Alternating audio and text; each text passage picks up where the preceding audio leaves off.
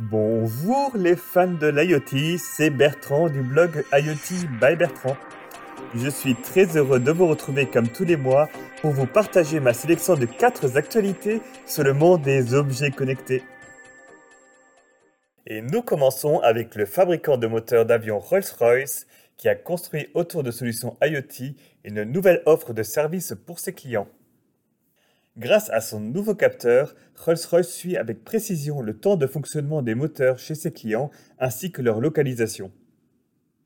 Cela leur permet de proposer un service de maintenance et de garantie sur mesure prenant en compte le temps d'utilisation des moteurs et en optimisant les déplacements des techniciens grâce à la géolocalisation.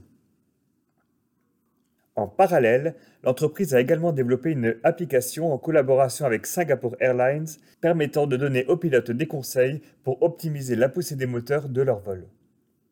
Le but est d'économiser du carburant en prenant en compte de nombreuses données dont l'angle de décollage et la force du vent.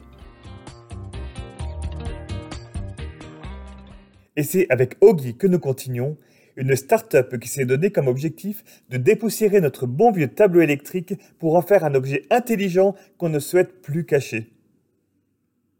Disposant d'un grand écran permettant la configuration du système, mais surtout indiquant l'état des différentes sorties d'alimentation du tableau et le niveau de consommation de chacun, Ogi est un mix entre une box domotique, gérant l'intégralité des alimentations électriques du logement, de prises connectées et d'un tableau électrique. Le credo d'Ogi est de permettre à l'utilisateur de substantielles économies d'énergie. Le premier levier est la visualisation des consommations électriques qui permet à l'occupant de comprendre où passe son argent. Le second levier correspond aux fonctionnalités présence-absence, modulation jour-nuit qui permet de couper facilement tous les appareils non nécessaires en cas d'absence ou de baisser sa consommation en fonction du niveau tarifaire.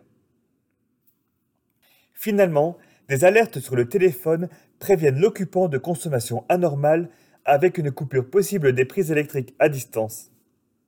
Je suis intéressé de voir l'engouement de ce produit disruptif pensé pour le smart grid qui s'insère dans un marché tenu par de grands fabricants.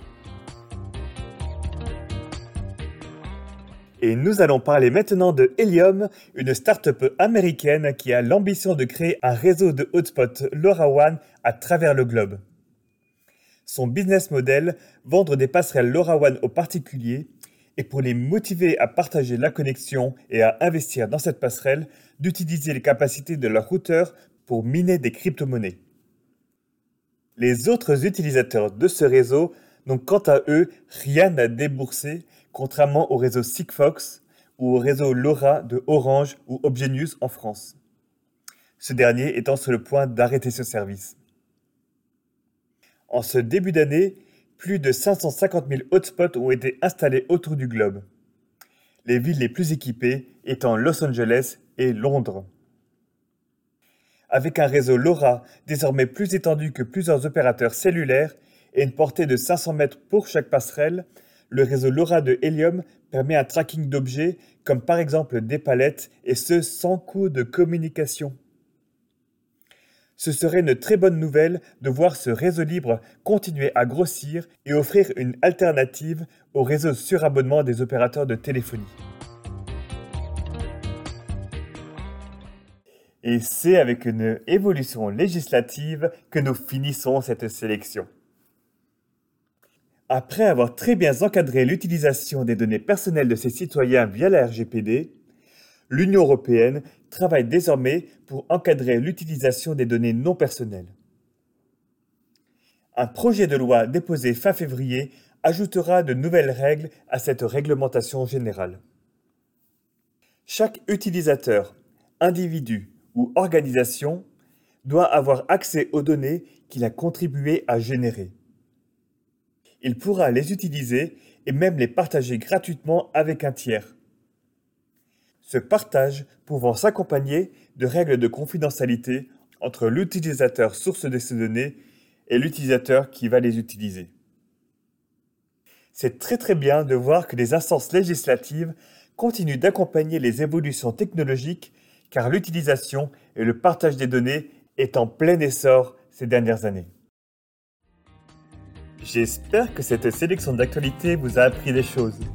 Si c'est le cas, il est grand temps d'en faire la promotion autour de vous. Comme tous les mois, c'est sur mon blog iotbybertrand.wordpress.com que vous pouvez retrouver ces quatre billets et les liens pour approfondir ces sujets. Je vous dis à dans un mois et d'ici là, restez curieux.